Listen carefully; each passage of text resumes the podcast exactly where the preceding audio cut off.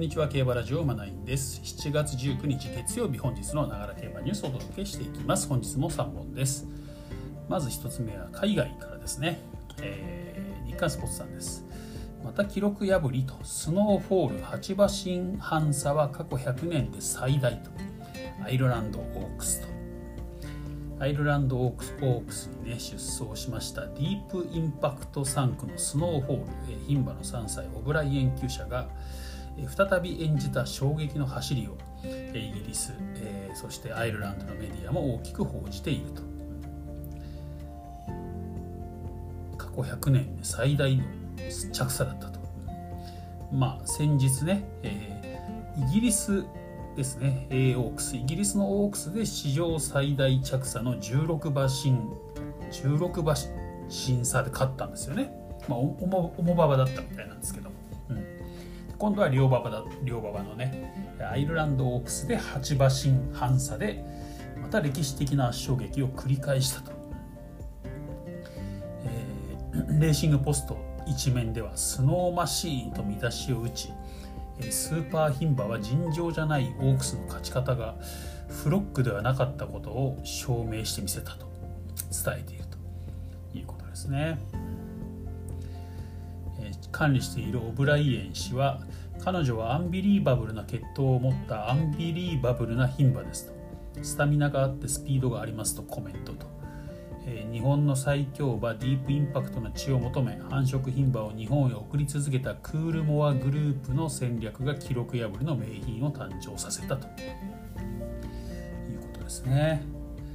クールモアグループっていうのがあるんですね、まあ、そこがディープインパクトの血を求めてね、まあ、諦めずに日本に送り続けたということなんでしょうね。はい、すごいですね。はい、いや本当ねこの馬すごいですよ。うん、これも凱旋門賞ね多分次は向かうみたいなんでね非常に楽しみかなと。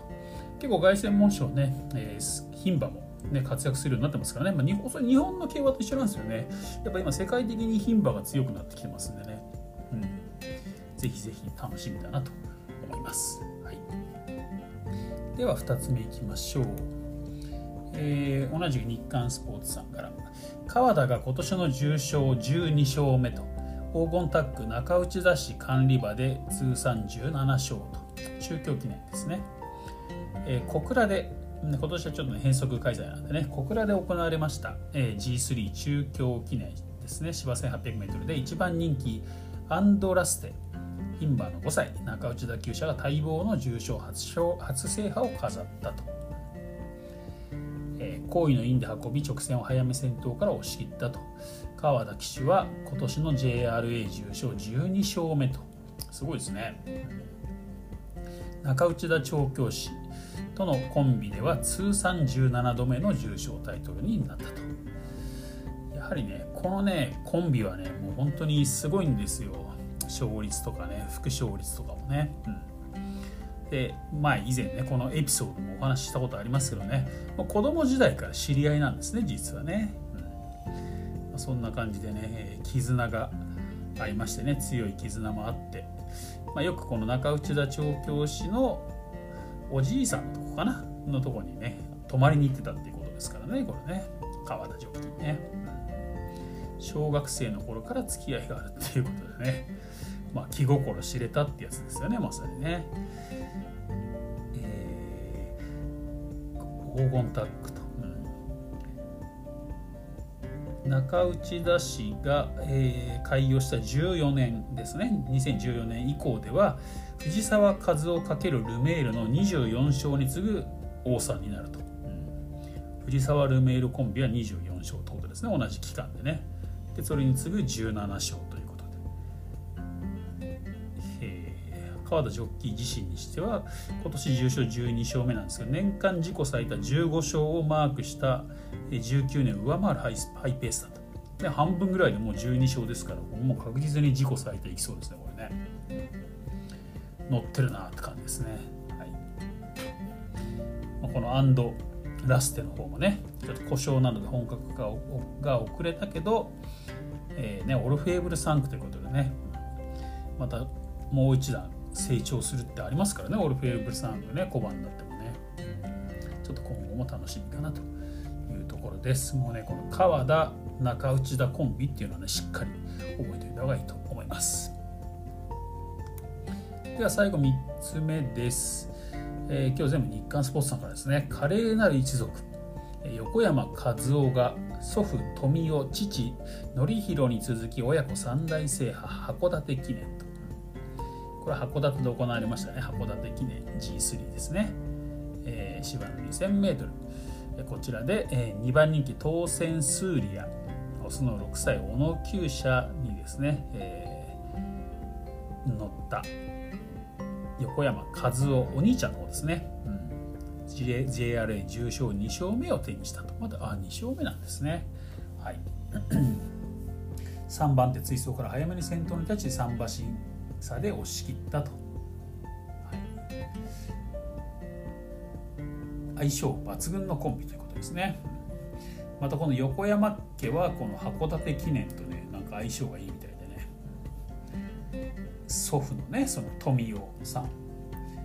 71年74年75年を勝ってると。最多タイの3勝と、えー、横山のりお父さんですね。お父さんも96年04年11年と最多タイの3勝と。ですね。すごいですね、相性がいいと。横山家のねこの日刊スポーツさんの記事ね。こちらの方あのツイッターにもリツイートしてありますんでね、えー気になる方見ていただきたい。家系図みたいなのもね載ってましてね、うん、祖父富夫さん父典弘そして弟武志ってね、うん。まあ、おじさんのこれなんていうんですかね。が外なんていうんだろうな。生姜なんだろうね。読めません。祖父と。はい。で、えー、その祖父祖父が結婚したのが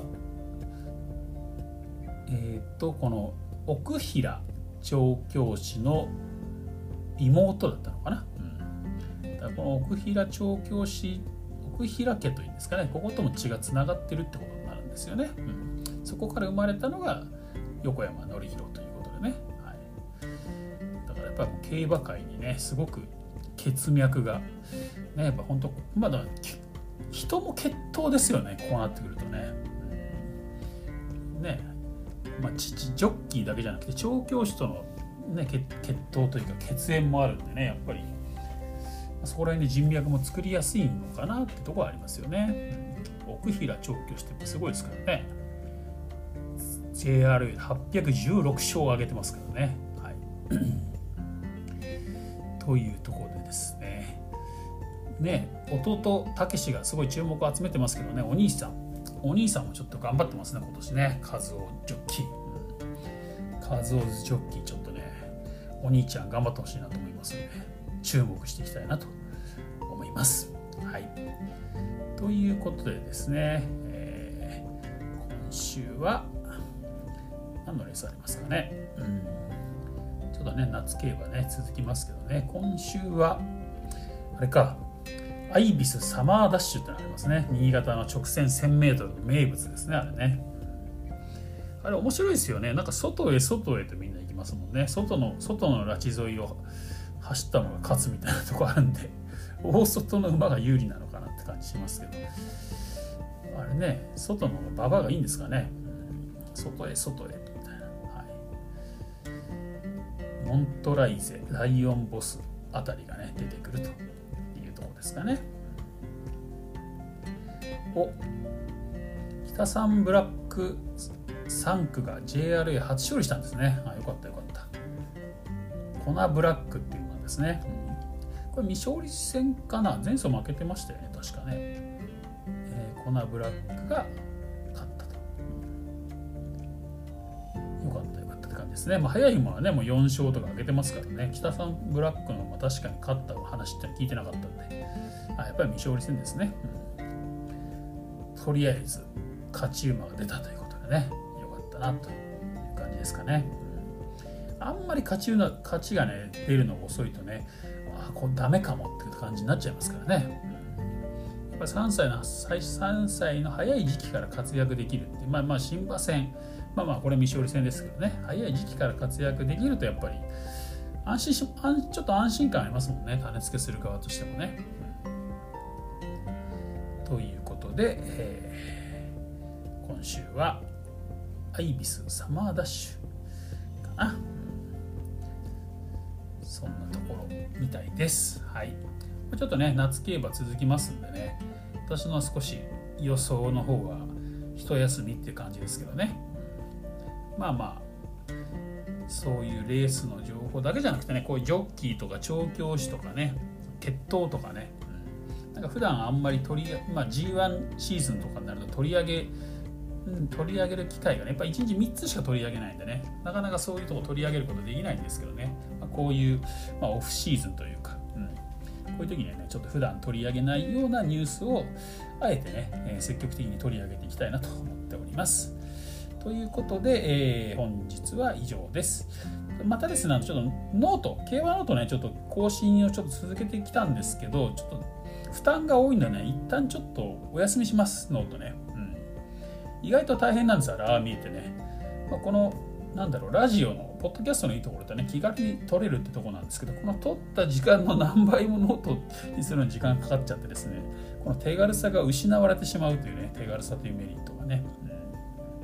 うん、なちょっとノートの活用方法はちょっとまた考えたいなと思いましてね、一旦、一旦この毎日の連載はストップしようかなとこの番組で取り上げたニュースに関しては Twitter の方でリツイートしてますのでねもっと記事が気になった方はリツイート、えー、Twitter 見てくださいという感じでね、えー、お願いしたいと思います。はい、ということで、えー、本日は以上になります。また次回お会いしましょう。